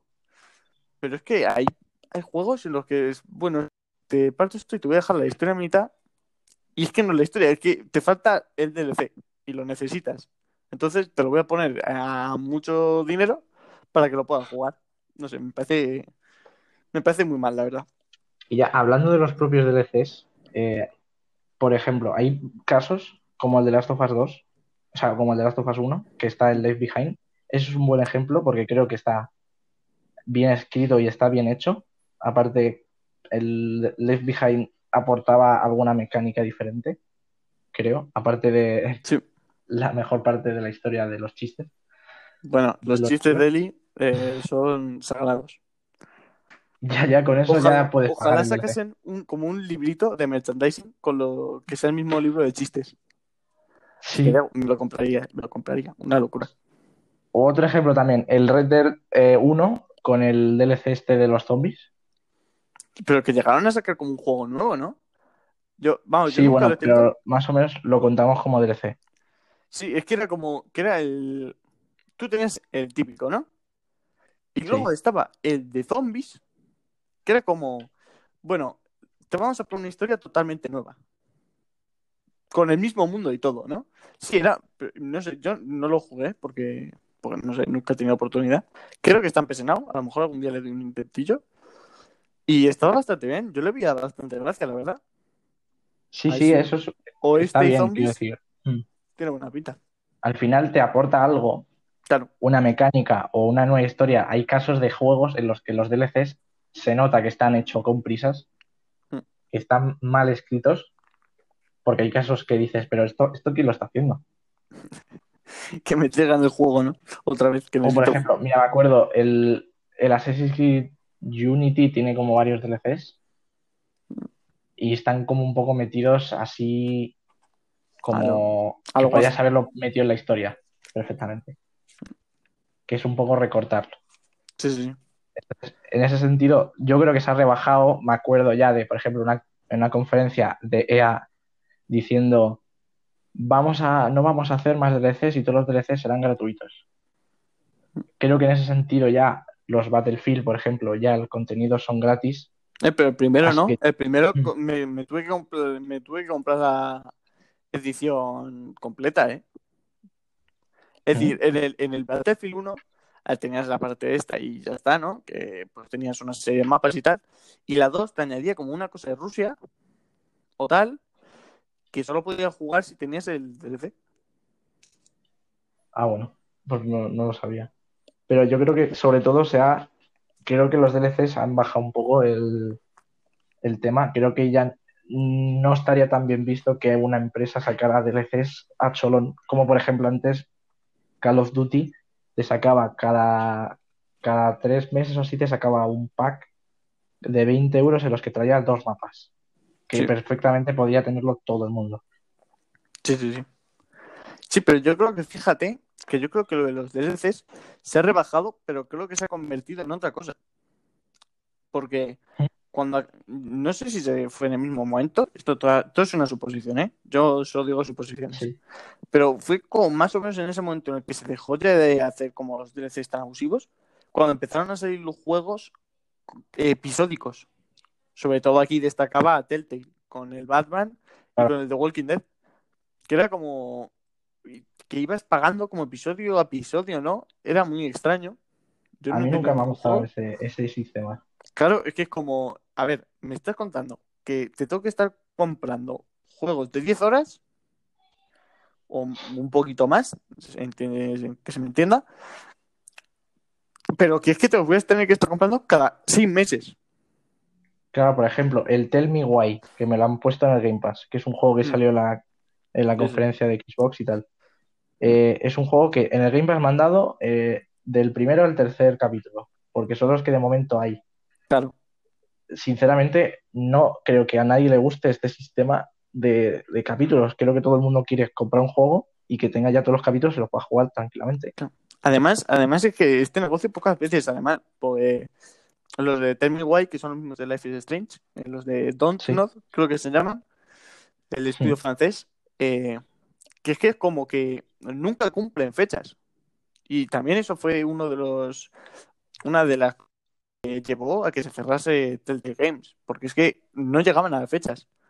Decían, bueno, sí, vamos a hacer un episodio cada no sé cuántos meses, pues que luego nunca llegan, porque al final estás haciendo, ahí sí tienes la estética y tal, pero tienes que hacer como un juego nuevo de 10 horas. Es decir, no puedes Sí. estar tres meses y siempre se atrasaban. Y me parece que eso la verdad está bastante mal, porque ni es bueno para el que lo juega, porque a salvo que tengas Game Pass, eh, tienes que seguir pagando cada dos por tres. Y además, nunca tienes la historia completa hasta el final. Decir, que puede pasar un año desde que te compras el primer episodio a, a que termines la historia. Claro. Y luego tampoco me parece bien a las empresas, porque las empresas al final se están metiendo mucha prisa y luego nos quejamos de, de todo, de que si apresuran a los trabajadores, si es que es normal. Si lo piensas, es muy normal, porque no estás, no estás siendo realista con lo que puedes hacer. Claro. Ese es el problema. Entonces, no sé, yo creo que al final, a ver, estos, este tipo de juegos, ya lo que te digo, eh, Telltale cerró el grifo, porque cerró Sí. totalmente la empresa, no lo vio viable, y los únicos que lo, que lo mantienen son los de Dondod, que a mí nunca me ha gustado su estética, no, me- no sé, no me ha molado, No, así que no sé, Tampoco. no sé, no sé, pero bueno, esto era como una reflexión mía, de, de dónde venían esos juegos, pero bueno. Sí, bueno, sí. eh, no sé si ves algo más de los micropagos. Hemos dicho eso, loot boxes, eh, DLCs. Es yo la verdad que no. Es que los DLCs son una perversión, porque al final te lo podrían dar gratis, ¿no? Sobre todo Claro. cada vez te están subiendo más el precio de los juegos. Pues dices, pues ya no me pongas DLCs aparte, ni pases de batalla. Por es que no me da el dinero, ¿no? Mm. Pero Sobre todo creo que los DLCs no deben de ser, porque hay juegos que se nota que han cogido la historia principal, claro, han recortado esa historia principal a alguna parte y las han puesto en DLCs. claro, yo creo que los A DLCs veces los DLCs salen el día uno. Yo creo Sí, que sí, el. DLC podría ser, sacas el juego, el primer año de juego estás haciendo un DLC aparte y luego ya después de un año sacas el DLC. Que eso sí tiene sentido, pero no el día uno. A ver, yo no veo bien los DLCs como de historia tal, vamos, que llamamos de historia. Lo que viene a ser DLCs normales, ¿no? Sí, Pero sin embargo, eh, todo lo que sea, pues, cosas como los cosméticos que he dicho y, y pues cosas de estas que realmente no aportan nada al juego. Vamos, en el caso del FIFA también me da igual porque eh, al final los puedes conseguir con mucho esfuerzo, ¿sabes?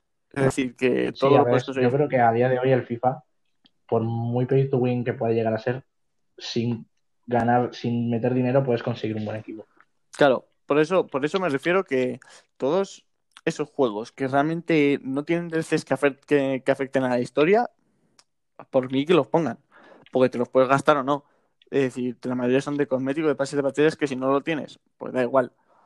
Es decir, yo si me compro un de estos es porque me gusta mucho el juego y quiero apoyarlo y sé que lo voy a usar y yo que sé, porque me gusta. Tengo, lo que te digo, el, el ejemplo más claro, pues el Rainbow Six Siege, porque es un juego que juego muchísimo, es el juego que más he jugado, tengo 350 horas, es decir, una burrada. Y, y, el, y el Rocket League, que me lo compré este año, y es que es un juego que me ha flipado, que me gusta un montón también el competitivo, y también me lo he comprado porque merece la pena. Pues al final es que recuperas todo el dinero que te dan prácticamente en el Rainbow, ¿no? Pero en el Rocket, si sigues jugando bien, al final recuperas el dinero cuando te compras una vez el pase, que esto pasa también con muchos juegos, que una vez que te compres el pase, ya con las mismas monedas del juego te lo puedes ir comprando todo el rato. Sí. Y me parece bastante bien. Lo de las historias sí que lo veo mal, pero en otras cosas me parece que está perfecto, que no veo ninguna pega. Sí, bueno, yo creo que ya como resumiendo y acabando, eh, quería decir como que se puede hacer bien y mal. Y yo creo que hay ejemplos para las dos cosas. Y eso, mal ejemplo sería eh, eso, ese caso de incluso gobiernos intentando regular, tomándolo ya como ludopatía prácticamente de un casino, o podría ser eh, DLCs mm, tipo Left Behind que hmm. aportan algo o que son una historia totalmente escrita aparte, que realmente es un juego pequeñito basado en el, en el juego principal. Sí, sí. No sé. Así que yo, por mí no, no tengo más que decir. Pues nada, gente. Hasta aquí el programa de hoy. No sé si hay un programa bastante bueno, contundente, eh, larguito, creo, pero bueno, yo creo que puede estar bien. Así que ya sabéis, si tenéis alguna recomendación, si tenéis algo que decirnos eh, en el Twitter, blog actualizados. Estrenamos Twitter oficial eh, de la página, así que pasaros por allí. Correo podcastactualizados.gmail.com en, la, en los comentarios del canal de YouTube, que también se llama blog actualizados y en nuestra página actualizados. Si queréis mandármelo a mí personal, en Twitter sobre todo, arroba Player. Ha sido un placer estar con vosotros y ya sabéis, nos veremos la semana que viene. Pero antes quiero hacer un inciso. Para quienes oigan esto, eh, me gustaría, ahora que hemos estrenado lo del, lo del canal de YouTube, y el propio y el propio eh, el propio perfil de Twitter de la página, me gustaría que si tenéis algo que decirnos, a mí me molaría estrenar una nueva sección para hablar con vosotros de mensajes que nos enviéis. Estaría bastante bien y me gustaría mucho. Sí, sí, a mí Así que, ¿eh? dicho esto, ya es hora de finalizar el programa y solo nos queda deciros adiós y que sigáis jugando a todo lo que queráis, que al final es lo que importa, disfrutar de los videojuegos. Adiós. Claro, sí. Adiós.